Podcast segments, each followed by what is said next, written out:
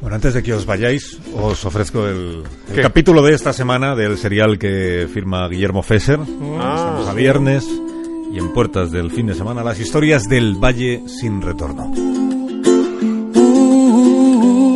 A Cathy le ha hecho tanta gracia que Jan haya elegido como contraseña el nombre de su cuñado que no puede evitar contárselo a cada uno de los miembros de la familia que aparece por la puerta. Hermanos, sobrinos y algún que otro primo llegan desde varios rincones para celebrar en casa de los Danahue el Día de la Independencia, Independence Day. Los cohetes los traen los familiares de Filadelfia, porque en el estado de Nueva York está prohibida su venta. El último en llegar es Jose Julio, que sin entender muy bien qué pasa, se encuentra con que todo el mundo comienza a llamarle Password.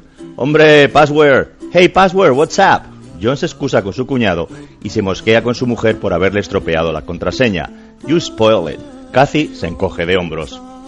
José Julio viene conduciendo desde Dannemora, un pueblecito neoyorquino en la frontera con Canadá, donde está el Clinton Correctional Facility, la prisión de alta seguridad de la que recientemente escaparon dos peligrosos reclusos. El miedo que cundió entre la población civil a toparse con ellos acaba de concluir tras 20 días de caza y captura. Orgulloso de sus orígenes orensanos, el password explica que, como se dice en español, cada vez que salía de casa se le ponía un nido en la garganta. Su hijo Eiram le corrige, un nido será un nudo. El hijo de José Julio no tiene nada de español. Es más norteamericano que Lincoln, pero desde pequeño pasa los veranos en un campamento en Chile y habla el idioma de maravilla. Al padre no le hace gracia que su hijo le corrija en público. En la mesa sale a relucir la crisis de Grecia, la bajada de Wall Street y Jan suelta que la economía no se salva si no se crean empleos y que no se crean empleos porque las empresas confunden valor y precio. Una prima le anima a que sea más explícito y Jan dice que una empresa debe tener buenos proveedores para ser competitiva y conseguir clientes, pero que ahora el beneficio no lo sacan de los clientes sino de los proveedores, a los que pagan cada vez peor hasta llegar a salarios que rozan la indecencia y que de ese ahorro sacan los directivos sus bonus y no de los beneficios que no existen, ya que si no inviertes en buenos profesionales con empleos bien pagados, no vas a recoger nunca nada. El bonus de los empresarios de hoy, dice Jan, es inmerecido porque con su política de empresa da mal servicio, no gana clientes y tienen además a sus trabajadores descontentos. ¿Y ahora qué? pregunta la prima. Necesitamos que vuelvan los ingleses, responde Jan con una sonrisa. ¿The British? Sí, los ingleses. Manhattan fue primero holandesa y no era una colonia, sino la sede de una empresa, la Compañía de las Indias del Oeste, que exportaba pieles y ostras a Europa. Las instalaciones de la West India Company consistían en el edificio de las oficinas centrales, un fuerte defensivo, una taberna, dos molinos de viento, 120 casas para los trabajadores y un puñado de canales, el principal de ellos situado donde hoy compran los turistas Rolex falsos, en Canal Street.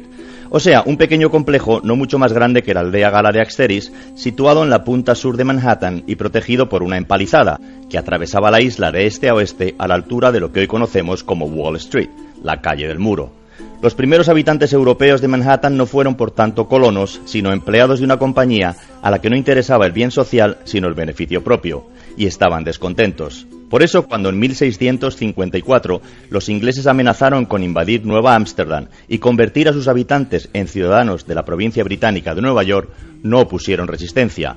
La Royal Navy tomó sin violencia la isla y empezó la historia que todos conocemos.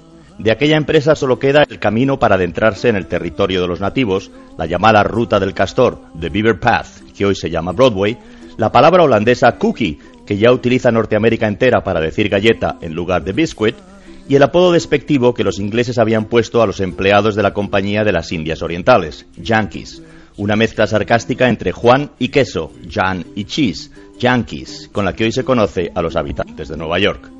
Aprovechando la sorpresa creada por la lección de historia de Jan, Jose Julio le susurra a su hijo que no tiene razón con lo del nudo. Eiram, sin levantar la mirada de la pantalla de su móvil, le dice, ¿Seb something? ¿Decías algo? Forget it, I'll text you. Olvídate, te mando un mensaje, le contesta el padre. Bip. Y en la pantalla de Eiram aparece, se me ponía un nido en la garganta, chaval. En español, nido, no nudo, porque es ahí donde yo tenía los huevos. Thank you very much.